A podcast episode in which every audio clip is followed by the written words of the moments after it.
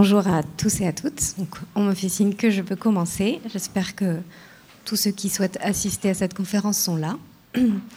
Donc, je m'appelle Lucille G, je suis doctorante en psychologie cognitive et je réalise une thèse euh, à l'Université de Toulouse, au laboratoire du Clé, et en collaboration avec l'entreprise Milan Presse. Je travaille précisément sur l'évaluation de la crédibilité des sources chez les élèves de CM1 et CM2. Et dans le cadre de ce travail de recherche, je me suis intéressée à la manière dont les individus, dès le plus jeune âge, euh, évaluent la compétence ou l'expertise d'un individu. Donc c'est de ce sujet-là que je vais parler aujourd'hui.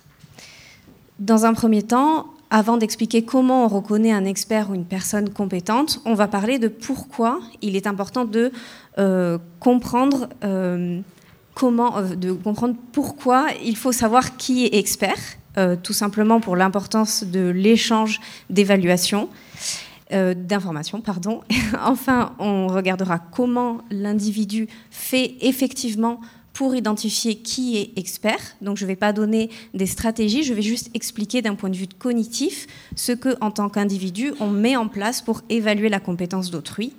Et enfin, on déterminera, une fois qu'on a répondu à ces questions, comment tout ça nous permet de développer notre esprit critique. Donc pourquoi est-il important de savoir reconnaître un expert, euh, puisqu'il s'agit d'une compétence fondamentale, tout simplement parce que, en tant qu'être humain, qu'être social, nous dépendons de l'échange d'informations avec autrui pour s'adapter à notre environnement, évoluer, grandir, apprendre. Euh, il est important d'échanger des informations avec l'autre.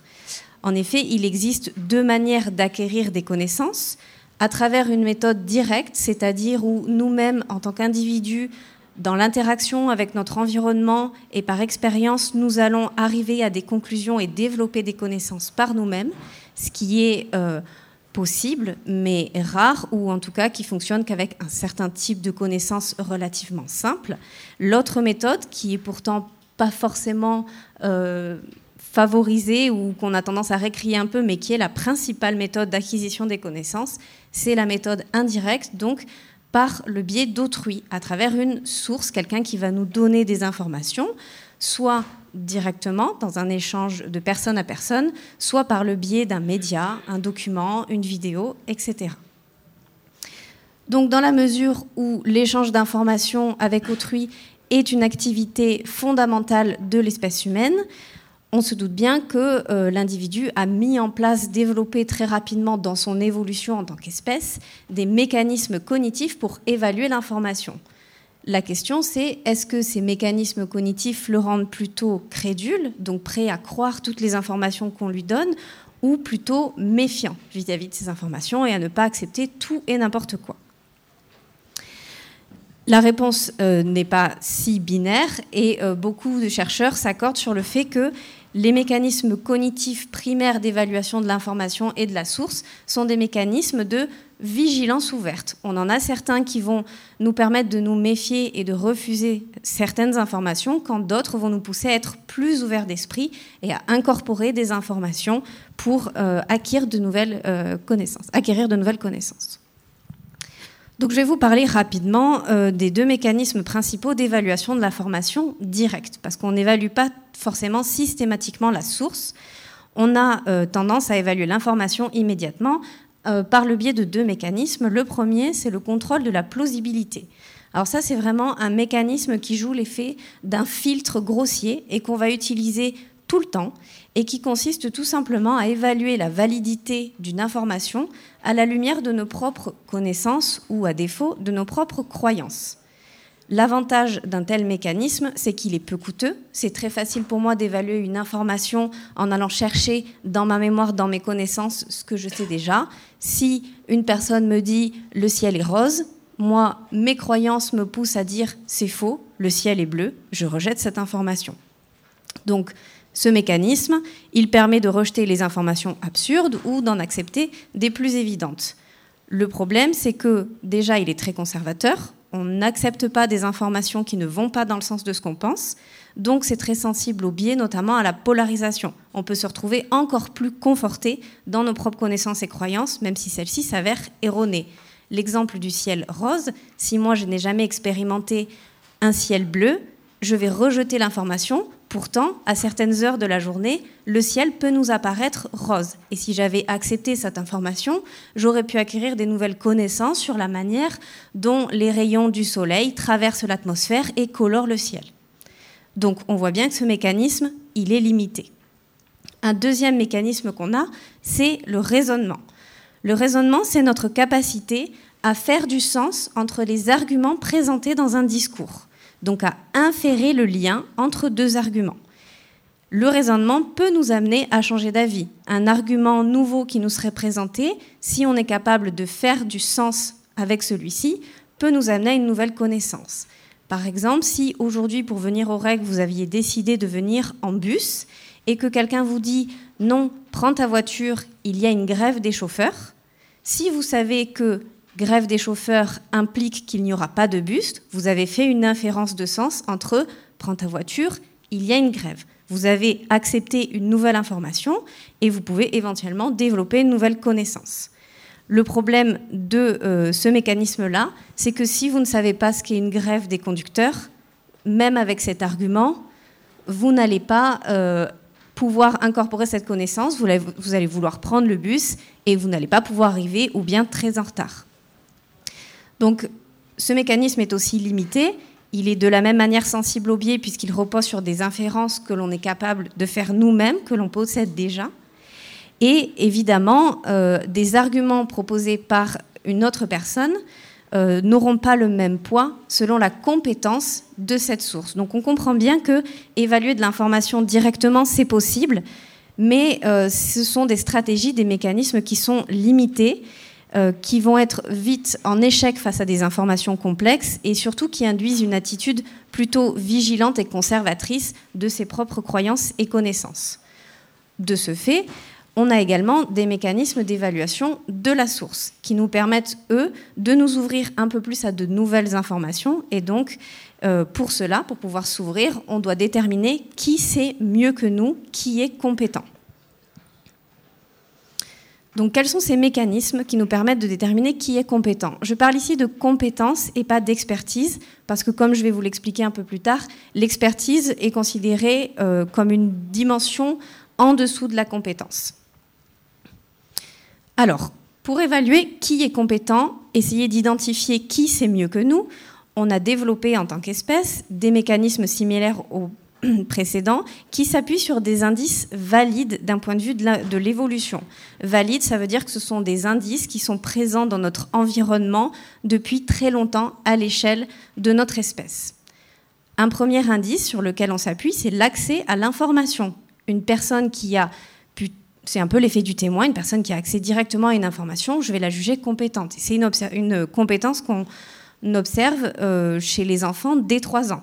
Si on met euh, une boîte fermée devant un enfant et deux personnes, une personne qui a regardé ce qu'il y avait dans la boîte, une personne qui devine ce qu'il y a dans la boîte, et qu'on demande à l'enfant de choisir d'après toi qui pourra te dire ce qu'il y a dans la boîte, systématiquement, l'enfant va choisir celui qui a vu dans la boîte plutôt que celui qui a deviné ce qu'il y avait dedans indice valide, c'est efficace, mais ce n'est pas suffisant. Tout le monde n'a pas toujours un accès direct à l'information.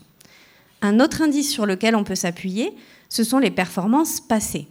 Par exemple, si vous avez un ami euh, qui est un féru de vélo et qui, à chaque fois que vous avez eu un problème, vous a aidé à changer une roue, à euh, remettre votre chaîne, etc., de manière régulière, il a de bonnes performances passées dans ce domaine, vous pouvez inférer qu'il est compétent pour réparer les vélos. Le problème de la compétence, c'est qu'elle ne euh, nous permet pas toujours de vraiment euh, des performances, on n'infère pas toujours la compétence. Il y a souvent un facteur de chance. Un bon exemple pour ça, c'est celui des traders qui font des pronostics, des probabilités où ils doivent prendre énormément de variables en compte. Et finalement, même quelqu'un qui a de très bonnes performances dans ce milieu-là, on ne peut jamais exclure l'effet du hasard. Donc on ne peut jamais conclure parfaitement qu'il est compétent dans son domaine.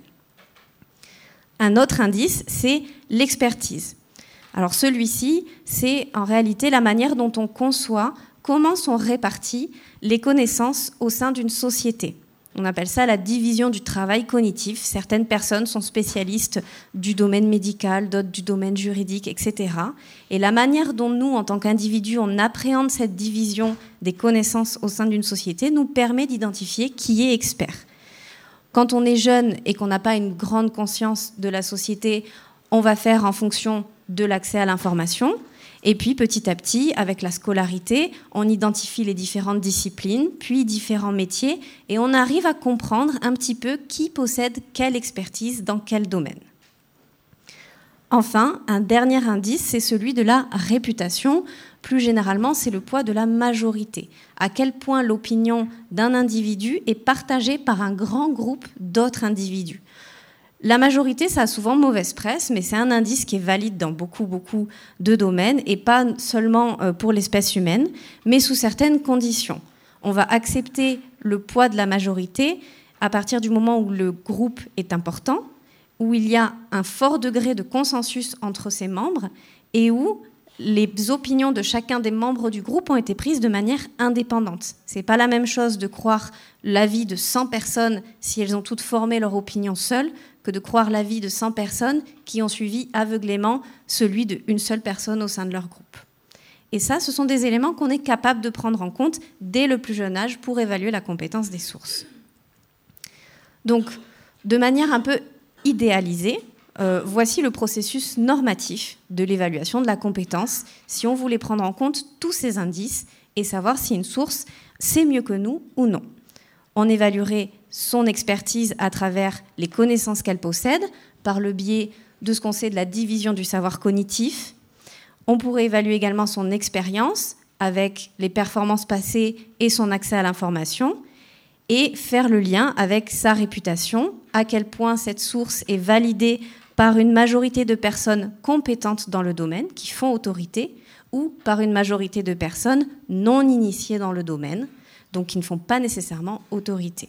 Et tout ça nous amènerait à évaluer un certain degré de compétence d'une personne. On serait sur un continuum de la compétence. Si on ne peut répondre qu'à certaines de ces questions, on estime la compétence faible, bonne, excellente. Le problème, c'est que euh, ça ne se passe pas toujours comme ça. C'est pas aussi simple dans le contexte informationnel actuel, car les indices dont je vous ai parlé, qu'on considère comme valides d'un point de vue de l'évolution, ils se sont beaucoup transformés et aujourd'hui, euh, ils ne sont pas aussi valides et donc on a tendance à adapter, à, avoir des mécanismes inadaptés. Par exemple, je vous parlais de la majorité.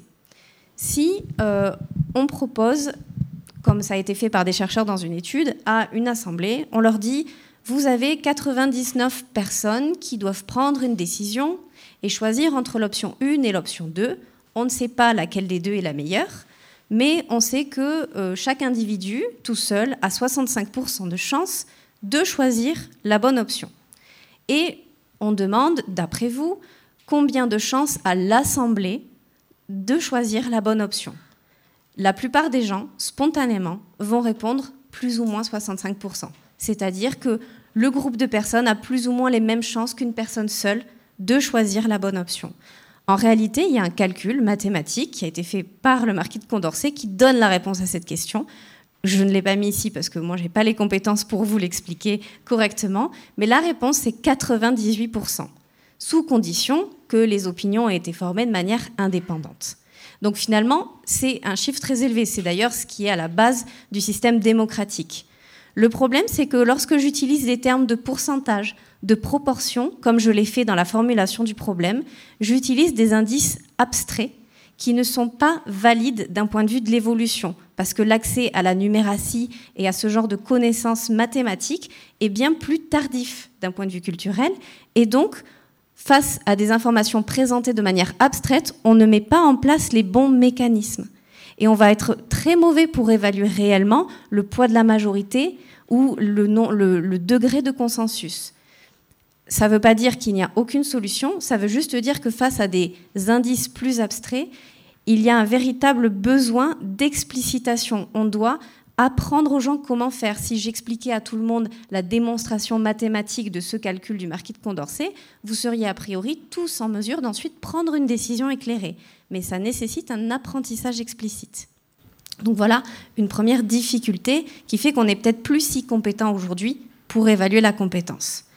Une autre difficulté, c'est l'hyperspécialisation des connaissances. On arrive à un moment dans notre société où il y a tellement de connaissances dans plein de disciplines que savoir qui est expert, c'est extrêmement complexe quand soi-même on n'est pas du domaine.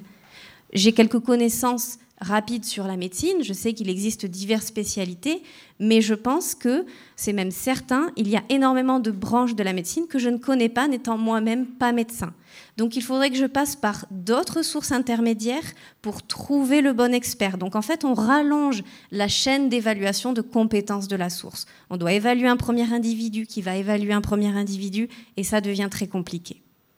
D'où l'importance d'expliciter et d'enseigner ces compétences implicites, de parler de ces mécanismes que je vous ai présentés là, le fait de faire prendre conscience de ce qu'on met en place, ce sur quoi on s'appuie et quelles sont nos limites, permet ensuite de conceptualiser, donner des définitions et expliciter des compétences implicites, des intuitions, pour les rendre plus adaptées et nous rendre meilleurs pour évaluer qui est compétent.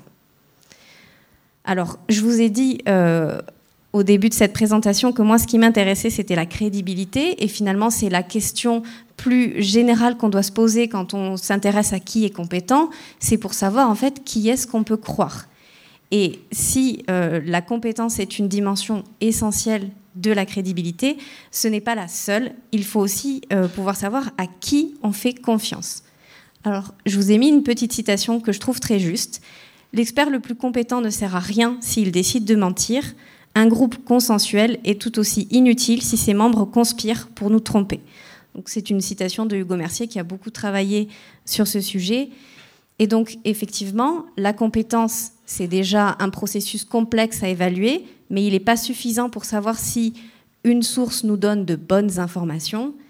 Il faut aussi savoir si elle a l'intention de le faire et pour savoir si elle a l'intention de le faire, on peut également se reposer sur la réputation et les indices dont je vous ai parlé, mais il existe aussi une série d'autres mécanismes cognitifs qui s'appuient également sur des indices valides et qui visent à déterminer à quel point une source fait preuve de vigilance, à quel point cette vigilance est modulée par ses intérêts et son engagement à communiquer.